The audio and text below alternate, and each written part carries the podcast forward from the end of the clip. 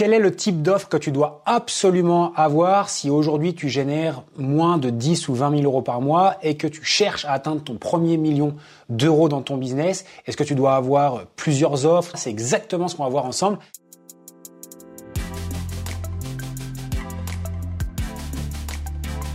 Mon nom est Lohan Boucher, je suis spécialiste en développement business pour les coachs sportifs et les professionnels du fitness. La raison pour laquelle je tourne ce podcast, c'est que beaucoup de coachs et de professionnels galèrent et je ne veux surtout pas que tu sois l'un d'entre eux. En tout cas, bienvenue à toi, bienvenue dans mon monde et bienvenue dans ce nouvel épisode.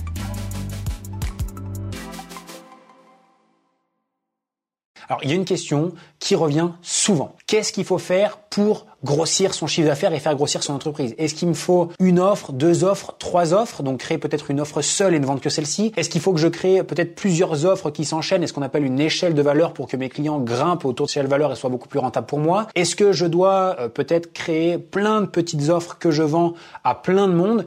La première chose que je voudrais dire, c'est que en un, malheureusement sur Internet, on voit tout et n'importe quoi et c'est très difficile, voire impossible de décerner qu'est-ce qui fonctionne de ce qui ne fonctionne pas. La seconde chose, c'est que bien souvent, les gens qui t'enseignent ces stratégies n'ont pas les résultats qu'ils te promettent pour eux-mêmes. D'accord? C'est des gens qui ne réussissent déjà pas à mettre en place ça, qui ont déjà du mal à mettre en place des stratégies et qui du coup te racontent bah, un petit peu ce qu'ils ont envie de te raconter. Tellement qu'on voit de choses sur Internet, on est sans arrêt en train de se poser les questions, on a du mal à faire confiance à ce que nous on pense, notre intuition, et ce qu'on a envie de faire, ou peut-être ce que quelqu'un nous a dit un jour. Je suis passé par là, notamment au début quand de développer mon activité Aujourd'hui, j'ai eu la chance de pouvoir échanger avec beaucoup, beaucoup, beaucoup des centaines d'entrepreneurs et notamment avec des entrepreneurs qui génèrent pour certains plusieurs millions d'euros par année. Et ce que j'ai remarqué, c'est que les stratégies diffèrent, mais il y a quand même quelque chose qui est similaire à tous ceux qui réussissent le mieux. Ce qui est similaire, c'est que durant leurs premières années de business, et du moins en dessous de 1 à 3 millions d'euros de chiffre d'affaires, ces personnes-là, dans 90% des cas, n'avaient qu'une seule et unique c'est-à-dire qu'ils n'ont pas dispersé leur temps et leur énergie à créer plein de petits produits et essayer de les vendre à des gens. Ils n'ont pas du coup essayé de monter des audiences énormes pour ensuite pouvoir voir ces petits produits pas chers et faire du chiffre d'affaires. Ils n'ont pas non plus créé plein d'offres qui s'enchaînent les unes après les autres, une formation, un accompagnement, du coaching, un mastermind, etc. Non.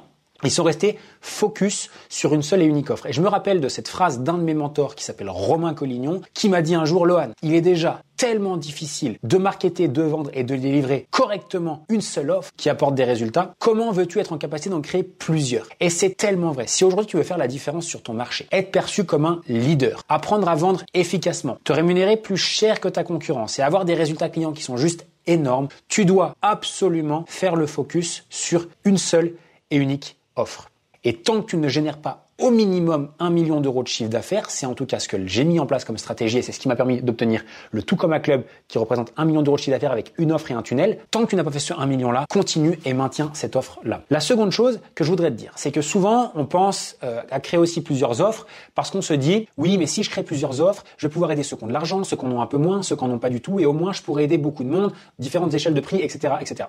Malheureusement dans ça qu'est-ce qui se passe? On crée de la confusion, alors déjà pour nous, parce qu'on doit créer plein de trucs. Pour euh, nos équipes, si on a des équipes, parce qu'au final, on sait plus quoi correspond à quoi et qu'est-ce qu'on doit vendre plus qu'un autre, etc., etc. Et on crée également de la confusion pour nos clients. Qu'est-ce qui est le mieux, qu'est-ce qui est l'intermédiaire, qu'est-ce qui est le moins bien, pourquoi est-ce que je paierais moins cher s'il y a la même promesse, etc., etc. Et de cette confusion-là, on crée l'immobilisme chez nos équipes parce qu'au final, ils savent plus où aller, où envoyer les clients, etc. Et puis les, prospects, eux, bah, ne savent plus est-ce qu'il faut qu'ils achètent l'offre 1, l'offre 2, l'offre 3 ou 10 selon combien tu en as. Et euh, généralement, ce qui se passe, c'est même qu'ils achètent pas du tout. Donc en fait, on vient créer cette complexité-là qu'on doit absolument anéantir pour avoir une simplicité pour toi, pour ton équipe et également pour tes prospects. Donc, plutôt qu'avoir plusieurs offres, crée-en une qui est réellement irrésistible pour tes prospects, qui est réellement alignée avec leurs problématiques et qui est pour toi en plus extrêmement rémunératrice et qui te permet de bah, gagner suffisamment d'argent pour pouvoir réinvestir ton business et généralement créer les offres les plus haut de gamme possibles, notamment au début et notamment pour générer ton premier million d'euros de chiffre d'affaires. J'aimerais du coup te partager un petit hack que j'utilise et qui a changé ma vie et mon business. Plutôt qu'à d'ajouter plein d'offres à mon catalogue, ce que j'ai fait, c'est que j'ai créé une seule et unique offre, mais j'ai créé plusieurs facilités de paiement qui font que